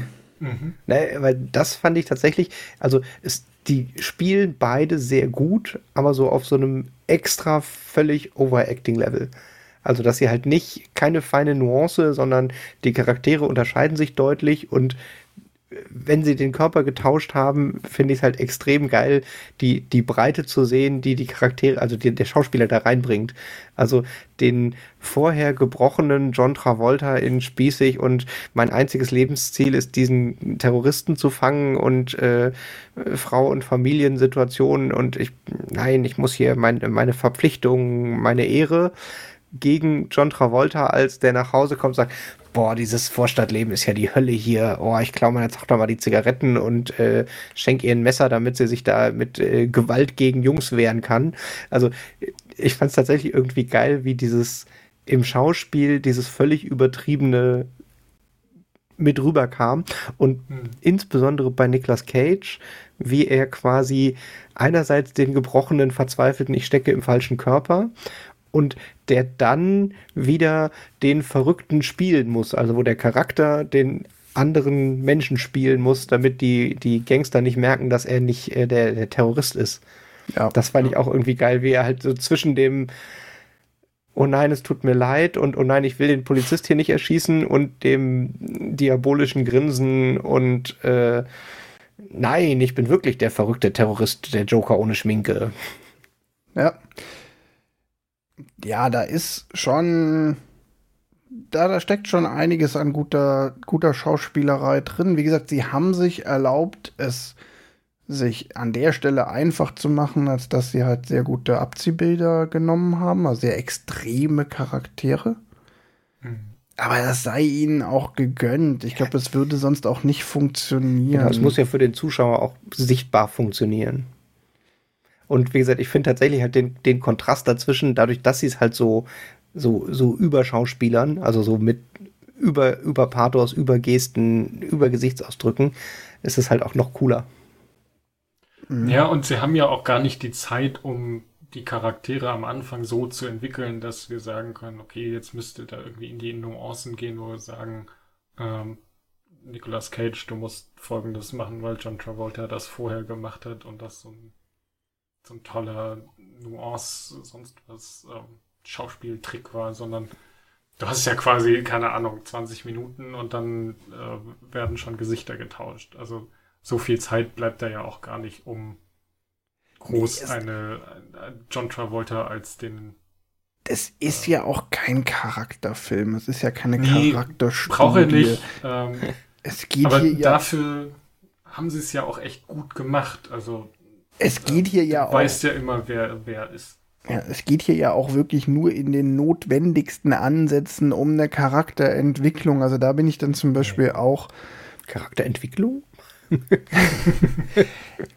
ja, das Barmer Du meinst die, die, Operation. Das Barmer Ersatzkind am Ende, das entwickelt ein bisschen was bei das, aber ähm, naja, also da ist auch der Punkt, wo ich mit dem Lexikon des internationalen Films hier am wenigsten ähm, einverstanden bin bei diesem erzählt der Film reizvoll auch von menschlicher Identität und Dialektik. ja, wenn man unbedingt will und natürlich ist das irgendwie ein bisschen drin, aber man muss hier, also da würde ich halt sagen, Vorsicht, wenn, ihr, wenn du den Film nicht gesehen hast, und liest diese Kritik, da könnte man auch auf falsche Ideen kommen. das ist da drin, dieses Thema, weil es zwangsläufig dazugehört, aber es ist auch wieder Mittel zum Zweck. Es, es diskutiert das nicht aus oder es, ähm, es differenziert dieses Thema nicht aus. Also über das Niveau von, oh, sie stehen sich gegenüber, gucken beide in den Spiegel und gucken damit beide gleichzeitig in ihr eigenes und in das Gesicht des anderen geht's nicht hinaus. Hm. Und über ein, wir sind von unseren Grundcharakteren äh, Schatten und Sonnenseite der, der, der gleichen Medaille. Entschuldigung. Ähm, geht's halt auch nicht hinaus. Das ist schon sehr sehr schematisch, aber das reicht auch. Es, es geht um rauschhaftes Action- und Gewaltkino. Was dann glaube, noch eine witzige den, Idee hat. Bedeutungsschwangeres, rauschhaltig. nee, nee, fulminant. Bedeut Fulminant, bedeutungsschwanger steht da nicht. Fulminant Nein, aber, aber, aber, aber, aber bedeutungsschwanger finde ich tatsächlich ja. dieses, dieses, diesen ganzen Konflikt aus dem, oh Gott, ich bin der andere, das ist das, was ich halt mit der Operette meinte. Das ja. ist halt alles irgendwie so ein, so ein Dramatouch zu viel. Ist, also, weiß nicht, das, das Beispiel, als der, der Bruder von, von äh, Castor stirbt mhm. und er ihm dann nochmal dem toten Castor nochmal den Schnürsenkel zumacht, weil der geniale Bruder ja immer die Schnürsenkel nicht zumachen konnte. Ja. Dass dann nochmal so eine, ja. so eine moralische, ähm, oh, wir sollen auch ein bisschen traurig sein, weil er jetzt gerade der Bruder gestorben ist oder nochmal der Böse hat auch eine Gefühlsseite mit seinem Bruder und das ist halt immer so diesen, diesen Hauch drüber bedeutungsschwanger. Ja, bedeutungsschwanger trifft es eigentlich ganz gut. Also bedeutungsschwanger ist ein Wort, was hier beim Lexikon definitiv fehlt. In der Kritik. Ähm, wie sah das denn aus? Ähm, in den Filmografien unserer guten Herren Cage und Travolta. Für Travolta war das ja so ein bisschen der zweite Frühling, ne? Ja, das war, war gegen Ende des zweiten Frühlings. Also der zweite Frühling von Travolta startet ja eigentlich mit tatsächlich Pulp mit Fiction. Pulp Fiction. Achso, da finde ich übrigens auch noch zum Thema Travolta und Zweiter Frühling, das finde ich noch einen ganz guten Meta-Gag, dass sie sich drüber lustig machen, dass Travolta fett ist. Ja, und, und über sein Kinn.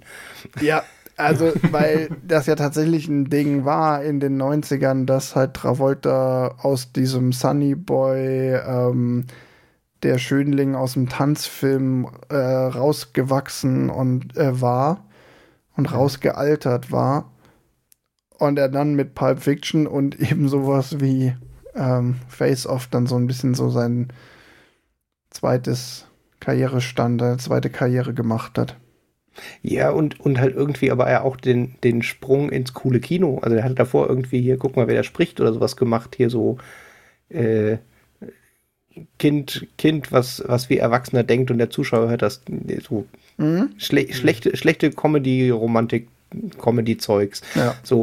Und äh, in dem Moment, dass, als er bei Tarantino den Killer in völlig anderer Optik gespielt hat, äh, ja. Ist er halt irgendwie bei super vielen Leuten nochmal aufgefallen, als ach so, ach, man kann den auch irgendwie anders besetzen. Ja. Und dann hat er halt dieses, was du das, das zweite Revival genannt hast, halt hier äh, irgendwie Get Shorty, Broken Arrow, dann hier den Mhm. Und ich glaube, danach ist schon wieder vorbei. Ja, danach kommen noch ein paar gar nicht unerhebliche, ähm, ganz interessante Nebenrollen. Ähm, zum Beispiel bei der Schmale Grat, das finde ich ganz spannend. Aber es gibt natürlich auch den grandiosen Film Battlefield Earth. Unglaublich. Ein Klassiker gut. des Scientology-Autors Ron L. Hubbard. Boah, echt ganz groß, äh, tatsächlich. Äh, egal. Ähm, nee, danach kommt tatsächlich gar nicht mehr so viel. Passwort Swordfish war auch voll der Flop und auch echt nicht gut. Ähm, wo er es nochmal so ein bisschen mit Action versucht hat und dann hat er noch eine Nebenrolle in Austin Powers gespielt. Äh, pff, jo. Und dann wird's schon dünn. Dünn. Da kommen schon noch ein paar Filme. Also auch bis jetzt in die 2020er hat er noch Filme gemacht, aber davon kennt man schon nicht mehr viel. Den letzten, den ich noch kenne, ist ähm, hier Born to be Wild, saumäßig unterwegs, wo es um drei gealte, die alten Männer, ja. Genau, drei alte Männer machen auf Harleys einen Roadtrip und es ist eigentlich eine zotige Komödie. Ich kenne tatsächlich danach noch zwei Jahre später die Entführung der U-Bahn Pelham 1, 2, 3. Stimmt, den kenne ich auch noch. Aber so, das ist so das letzte, wo ich ihn wirklich äh, aktiv wahrgenommen habe. Den Rest, der sagt mir eigentlich nichts. Entführung der U-Bahn Pelham 1, 2, 3 ist ein interessant, ist ein guter Film auf der einen Seite und auf der anderen Seite interessant, weil es so ein, ähm, so ein Remake-Klassiker ist, ähnlich wie Stars Born. Davon gibt es, glaube ich, also äh, Pelham 1, 2, 3 gibt es, glaube ich, auch vier oder fünf Filme von. Also ich dachte, okay, ich wollte gerade sagen, ist es so ein Italian-Job quasi. nee, es ist eher, also er ist, glaube ich, der Sicherheitsbeamte vom, von der New Yorker U-Bahn, der quasi versucht, die entführte U-Bahn wiederzubekommen. Ja. Also er ist der, der, Entführer, sondern er ist derjenige, der die Entführer versucht zu stoppen. Speed in der U-Bahn. Ja, so ein bisschen. ja, so ein bisschen. Es geht aber ganz viel um dieses, äh, der Typ in der Schaltzentrale, der mit dem Geiselgangster, der einzige ist, der mit dem Geiselnehmer reden darf und so zwischen ah, denen so. Okay. Relativ kammerspielig dadurch auch. Kann man hm. gucken, ist echt ein, ist ein guter Film. Äh, Wäre auch vor allen Dingen mal ein spannender Film, um alle, es gibt drei Stück, ähm, ja. alle drei zu gucken, weil die auch aus unterschiedlichen Epochen sind. Hatten wir ja auch sogar bei die vier Federn, dieses Ding mit ja. mehrfach verfilmt in verschiedenen Epochen. Naja, und bei Nicky Cage, bei Nicky Cage ist es eigentlich so mit auch der Höhepunkt. Ja, der die, die Holy Trinity, ne? Karriere. Die Holy Trinity. The ja. Rock. The Rock, Face Off und äh, Conair ist, glaube ich, der dritte. Conair. Conair. Conair ist so schlecht. Boah, geh mir weg mit Conair. Wobei es auch gut ist, es gibt auch Con Train. Das ist, glaube ich, so ein, so ein, so ein Rip-Off einfach. Ähm, wie heißen die? Die haben doch extra Namen, diese Filme wo einer das Thema genommen hat ja. und hat es auch einfach nochmal, um auf den Zug aufzuspringen, ähm, nochmal verfilmt. Egal, Kenn ja. Nicht den Begriff, keine Ahnung. Naja, fällt mir bestimmt wieder ein, wenn wir fertig sind. Ja, auf jeden Fall für, für Nicolas Cage ist es einer der, der Höhepunktfilme auch in den 90ern, wo er sich auch so richtig so als Actionstar festgesetzt hat. Ja, danach wird es sich bei ihm eher, äh, also er, er, er wandelt sich dann danach, glaube ich, nochmal so ein bisschen. Also noch nicht direkt danach, sondern da kommen noch ein paar Filme. Ja, bis zum Abstieg von Nicolas Cage dauert es aber noch gute zehn Jahre. Bis dann ja, die aber, Phase aber nee, nee, nicht Abstieg, sondern äh, dass er eine andere Rolle nimmt als Action. Also er hat ja dann noch so ein paar Sachen, die, die außerhalb von der äh, vom klassischen Actionhelden sind. Ja, mal gut, mal schlecht. Das ist, ich finde auch so, Nicolas, also abseits vom Erfolg, den die Filme hatten, die er gemacht hat, lässt sich Nicolas Cage schlecht in Schubladen stecken, weil der hat das immer, ich meine, da hat er drei Actionfilme hintereinander gemacht, aber dann kommt irgendwie schon der übernächste ist dann schon Stadt der Engel und dann noch mal zwei weitere Springing Out the Dead. Das sind so komplett unterschiedliche Genre und Rollen. Mhm was das angeht. Also man kann Nicolas Cage ja viel vorwerfen, aber dass er sich irgendwie auf eine Rolle spezialisiert hat und immer das Gleiche spielt, kann man ihm nicht vorwerfen. Nee, das auf keinen Fall. Hat eher so Phasen. Na. Also wie hier jetzt drei Actionfilme hintereinander. Dann ja. Kommen andere Phasen, wo er, wo er, weiß ich nicht, den irgendwie komische Disney-Figuren spielt. Aber sonst ist es das auch schon so mit Schauspielern in diesem Film, ne? Also Joan Allen spielt noch die Frau von John Travolta. Oh, äh, da möchte ich an der Stelle sagen, da war ich tatsächlich positiv überrascht von dem Film, mhm. insbesondere für Ende der 90er Jahre, äh, dass die Frau vom Charakter, vom Alter halbwegs zum Charakter passt. Also das ist mir tatsächlich positiv aufgefallen, dass sie halt nicht äh, 20 Jahre jünger ist. Oder vielleicht ist sie das, aber optisch nicht so dargestellt ist, äh, wie er hat eine sehr junge Frau, sondern äh, man ihr die Joan Mutter von Allen den zwei Kindern damals, schon abnimmt. War damals ähm, 41, als sie es gespielt hat. Ja. Das ist ja für die leider Realität gewesene Real, ähm, die leider Realität gewesene Realität in Hollywood der 90er Jahre vergleichsweise alt. Also so mit ab Mitte 30 kriegst du keine Rollen mehr, war damals ja leider durchaus wahr. Ja, aber Joan Allen ist jetzt nicht die krasse Schauspielerin und die hat jetzt auch nicht ihren Erfolg auf diesen Film gebaut. Die hat vorher zum Beispiel noch bei Nixon mitgespielt von ähm, Oliver Stone. Ähm, oder bei Pleasantville hat sie danach mitgespielt. Der ist auch super. Genau, die hat schon, ja, Peggy Sue hat geheiratet von Francis Ford Coppola, also die hat vorher schon mit ein, ein paar größere Filme mitgespielt. Danach hat sie noch ein paar Sachen gemacht. Ähm, die Born-Verschwörung zum Beispiel noch. Ähm, Ach, da hat sie sogar einen wiederkehrenden Charakter bei der Born, den ja, Born-Filmen. Äh, in allen drei Born. Ja. In allen, bis auf den ersten. Ja. Bin mir nicht mehr sicher. Ja, auf jeden Fall in ein paar. So. Ich, ich habe mich bei den, den Darstellern noch gefreut, also jetzt nicht über den Darstellernamen, sondern, sondern den, den Charakter, dass der Drogendealer Dietrich Hassler heißt. das ist der mit der Glatze. Dietrich Hassler. Das, ja. Das ist tatsächlich ganz witzig. Einen guten Deutschen. Ist auch ganz witzig, die Drehbuchautoren haben zum Beispiel auch keinen eigenen Wikipedia-Eintrag, also die sind jetzt auch nicht wirklich bekannt. Ähm, und ich habe mich bei den Fun Facts noch gefreut, äh, dass John Travolta mitspielen wollte, das Drehbuch gelesen hat und Nein gesagt hat. Äh, nicht John Travolta, hier ähm, Johnny Depp. Johnny Depp wollte erst äh, äh den, den Polizist spielen, hat das Drehbuch gelesen und gesagt, nee, doch nicht. Okay. Spannend. Ja, sollen wir mal zur Kritik kommen? Oder machen wir erstmal hier, nee, Johannes äh, Erfolg an der Kasse, um, um die Struktur mhm. dieses Podcasts einzuhalten. Natürlich. Hm, hm. Sehr wichtig. ähm, der Film hatte ein Budget von 80 Millionen und am Box Office hat er 245 Millionen eingespielt. Also ziemlich genau ziemlich das Dreifache. Was ja so zwischen zwei und dreifach sollte er einspielen, um ein Erfolg zu sein. Ja. Und bei der Kritik, oh, beliebte Frage, Publikum oder Kritiker? Publikum. Kritiker. 92 bei Rotten Tomatoes 92 Prozent.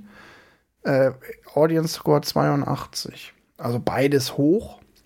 Aber bei den Kritikern. Hätte ich, hätte ich nicht mit so einer hohen Kritik gerechnet. Ja, doch, bei den Kritikern auf jeden Fall noch ein bisschen höher.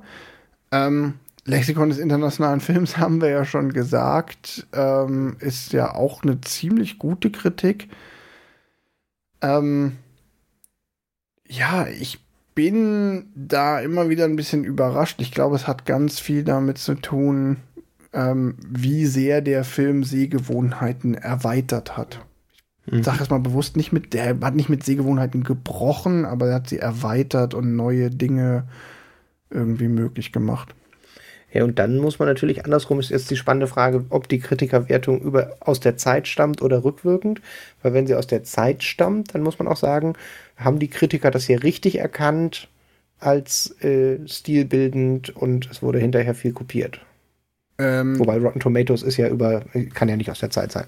Nee, Rotten Tomatoes ist tatsächlich nicht aus der Zeit, aber äh, Lexikon des internationalen Films kannst du davon ausgehen, dass ja. die Kritik der zeitgenössische ist. Ah, das ist ja ein, auch als gutes, altes, gedrucktes Buch erhältlich und so. Ja. Gibt's noch was oder kommen wir zum Fazit? Von mir aus können wir Fazit. Faziten. Ja. Ist Fazit. Also, ich spring mal rein ins Fazit ich bin damals nicht so richtig mit dem Film warm geworden. Ich werde heute immer noch nicht so richtig mit ihm warm. Ich muss tatsächlich sagen, bei mir hat der Oh nee, nicht euer Ernst. Oh Gott, ist das kitschig äh, Faktor überwogen. Ich kann dem dann schon auch was abgewinnen und dem Respekt zollen in seiner Wirkung und das erklärt sich mir auch, aber ich muss mir dann bewusst machen, Moment, das wirkt auf mich jetzt nur so kitschig, weil es ist so lange her und Moment, das war super prägend und guck mal, was das alles beeinflusst hat und so. Da brauche ich dann kognitive Leistung. Beim Gucken war es für mich eher so, oh wirklich, jetzt auch noch ein Sonnenuntergang und eine Taube und ein wehender Mantel. Und eine Beerdigung, auf einer Beerdigung. Tauben, ja. wehender Mantel und Sonnenuntergang. Ja, es war mir dann doch alles einfach ein bisschen too much. Ähm, und wenn ich jetzt noch mal so in unsere Kategorie gehe mit den Filmempfehlungen, wie viel, wie, wie gut ist der für jemanden, ähm, komme ich auch nur zu so einem mittleren Ergebnis. Ich kann den Film schon empfehlen zu gucken. Der ist guckenswert, der kann Spaß machen, aber er braucht halt einen Disclaimer. Er braucht, finde ich, diesen Disclaimer, dass man weiß, worauf man sich da einlässt. Das ist ein ein bedeutungsschwangerer Film mit Hang zum Kitsch und ähm, wenn du denkst, boah, das habe ich doch schon tausendmal gesehen, dann hab im Hinterkopf, das hast du schon tausendmal gesehen, weil es zum ersten Mal in dem Film drin war oder stilprägend in dem Film. weil, weil es in diesem. Film aus äh, in Hollywood äh, geliefert wurde von dem Mann, der es in Hongkong erfunden hat. Ja, weil es sich durch diesen Film etabliert hat oder mit ja. durch diesen Film etabliert hat. Und dann kannst du den gucken. Aber jetzt einfach nur mit der Maßgabe, wenn jetzt jemand zu mir kommt, kannst du mir einen geilen 90er Jahre Actionfilm empfehlen, dann würde ich sagen, na, da fallen mir drei, vier andere ein, die ich sagen will, die kannst du unvorbereitet da einfach runtergucken. Und ich bin ja, ich habe ja gesagt, ich will wieder mehr so, kannst du stattdessen gucken, Empfehlungen machen. Wenn es um diese Thematik im Körper des Feindes, in der Rolle des Feindes zu sein geht, kann ich eine andere Adaption eines ostasiatischen Films empfehlen. Dann sage ich, guck dir Drunken Master.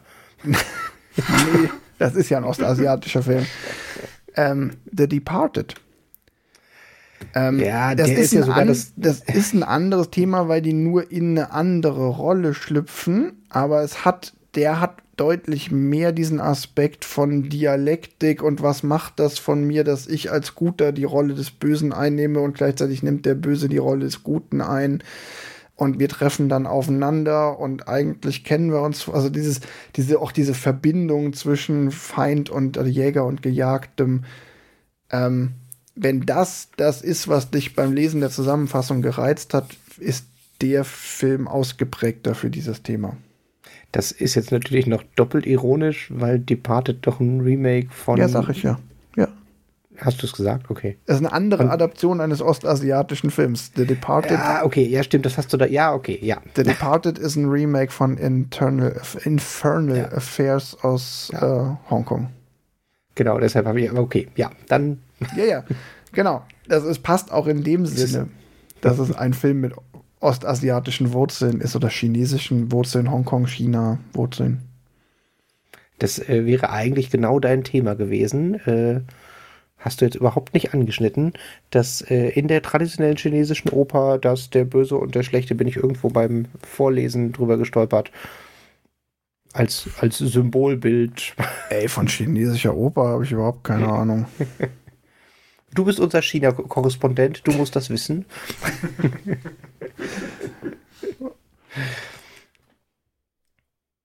Was ich tatsächlich lustig finde, weil als ihr Infernal Affairs gesagt habt, habe ich mir gedacht, Moment, das habe ich irgendwo gelesen. Ähm, die englische Wikipedia behauptet, Infernal Affairs wurde von Face Off inspiriert und somit ist Departed quasi zweifach von Face Off inspiriert. Also zweifach entfernt von Face Off inspiriert. Quasi der Enkel. ja, aber das, das, das glaube ich sofort. Das, das macht tatsächlich Sinn. Natürlich sind die voneinander inspiriert. Mhm. Also, das kannst du mir nicht erzählen, dass jemand Infernal Affairs äh, gemacht hat und hat nicht vorher sich mal von Face Off gehört. Naja, klar. Dafür sind die schon zu nah aneinander dran. Auch das ganze Setting mit der eine ist ähm, Mafia-Verbrecher und der andere ist äh, Cop und hm. Da ist ja auch, da ist ja was, was man sehr gut, ähm, vor allem auch so um Spannungen aufzubauen und so. Ähm, ähm, es geht ja auch bis hin dazu, dass die zwei am Ende aufeinandertreffen und sich genau. duellieren und ja. ähm, das auch so eine Tragik hat, dass da auch die Familien mit reingezogen werden, dieses. Also wenn ich finde trotzdem, wenn dieses dieses Switchen und dieses diese Dialektik einen interessiert, finde ich, ist das der bessere Film, weil in, das ist tatsächlich das Thema von The mhm. Departed und von Infernal Affairs. Ich mhm. empfehle trotzdem tatsächlich The Departed, der ist für westlichen, äh, der ist leichter zugänglich einfach. Ja. Ähm, ja. Ich finde tatsächlich, um, um mal auf mein Fazit zu kommen, ist, ich finde, ähm, er ist halt irgendwo zwischen, ich möchte einen storylastigen Film, sowas wie Departed, also so von wegen, okay, ähm, möchte nicht die Story von äh, großen Explosionen und Bildern unterbrochen lassen. Äh, oder dass quasi die Story im Vordergrund steht. Ähm, und äh, auf der anderen Seite halt so wirklich reines Popcorn-Kino, wo man sagt so, ey, ich guck den an, weil ich mir absolut nicht interessiert, warum die aufeinander schießen, Hauptsache sie tun's. Ähm, und da ist Face-Off irgendwo dazwischen. Und deswegen ist es, wie Wolfgang schon gesagt hat, nicht ganz so einfach zu sagen, ja, ähm, weiß ich nicht, wenn du einen reinen Actionfilm gucken willst, äh, passt Face-Off nicht rein, aber wenn du sagst, so, ey, ich will irgendwie mehr als nur, nur Action, dann ja, ist er, ist er schwer zu greifen. Aber ich glaube, für jeden, der so einen Podcast wie wir machen, hört, der sich halt irgendwie für Filme interessiert, sollte Face Off auf jeden Fall auf seine habe ich, hab ich gesehen Liste schreiben. Entweder weil ihr schon gesehen habt oder weil ihr den jetzt sehen wollt. Als, als stilprägende Ikone definitiv sehenswert. Genau. Ähm, Drei Sterne. ja, und ähm, gerade ich finde tatsächlich auch, dass man ihn heutzutage noch sehr gut gucken kann. Es ist jetzt nicht so, dass man sagt so, ja, also man muss schon sagen, es ist ein Film aus seiner Zeit. Es ist nichts, was ich sage, das kannst du unvorbereitet gucken, wie Wolfgang so schön gesagt hat. Aber er ist jetzt nicht so, dass ich sage, boah, der ist so sperrig, dass ich den heutzutage nicht mehr gucken kann. Ja, es ist nicht wie Easy Rider. Ja. Genau, es ist nicht so wie Easy Rider, wo ich sage, das ist irgendwie stilprägend, aber der ist heutzutage halt einfach nicht mehr guckbar. Da ist Face-Off deutlich, ähm, ja. ja, noch in unserem Stilmittel, dass man sagt, so, ey, ich kann damit was anfangen und ich weiß, ähm, wenn ich mich so ein bisschen mit beschäftigt habe, ähm, wenn du weißt, worauf du dich einlassen musst, wirst du dich nicht langweilen. Bei Easy Rider kannst du wissen, worauf du dich einlässt, aber er ist halt trotzdem über weite Strecken langweilig.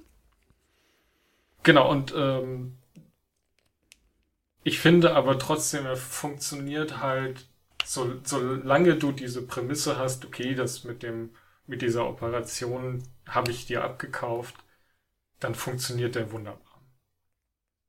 Deswegen würde ich ein bisschen höher. Also ich bin eher bei dreieinhalb, vier Sternen, aber ich mach mal dreieinhalb. also ich, gut, finde ihn, ich, ich, finde ihn nicht, ähm, ich finde nicht, ähm, dass man ihn so ins genaue Mittelmaß setzt, weil dafür ist er dann doch schon zu stilprägend. Also Und den Film für jeden gibt es ja eh nicht. nee, genau. Das doch, Leon der Profi. Viel Gutes dabei. So, dann, dann mache ich jetzt hier noch den Abschluss. Ich habe den Film ja vorgeschlagen. Also für mich ist es tatsächlich immer noch ein sehr guter Actionfilm. Und ich glaube, die Kategorie ist Actionfilm mit Kniff weil dieses, dieses, ich finde tatsächlich, der funktioniert als Actionfilm und er hat halt aber im Gegensatz zu so einem klassischen, ein Mann muss tun, was ein Mann tun muss, ich baller mich jetzt hier durch die Weltgeschichte, Actionfilm, halt über diesen, diesen charmanten Gegner und dem, dem Hin- und Her-Rollentausch halt diesen Kniff da noch mit drin, der ihn besser genau, macht. Genau, es ist nämlich, ein Mann muss tun, was ein anderer Mann tun muss. ein Mann muss tun, was ein Mann tun muss, wenn er anders aussieht, äh, wenn, wenn man ihn für den anderen Mann hält. Das ist, äh, das ist eigentlich das, das doppelte Lottchen in äh, Erwachsene. Ja, die sind alle inspiriert vom do doppelten Lottchen. John Wu produziert, Erich Kästner. Wie uns Erich Kästner Nein, also, The Departed bescherte. Das ist ein guter, das ist, das ist ein guter, das ist ein guter Aufhänger für den, den, den Shownotes-Text für diese Folge.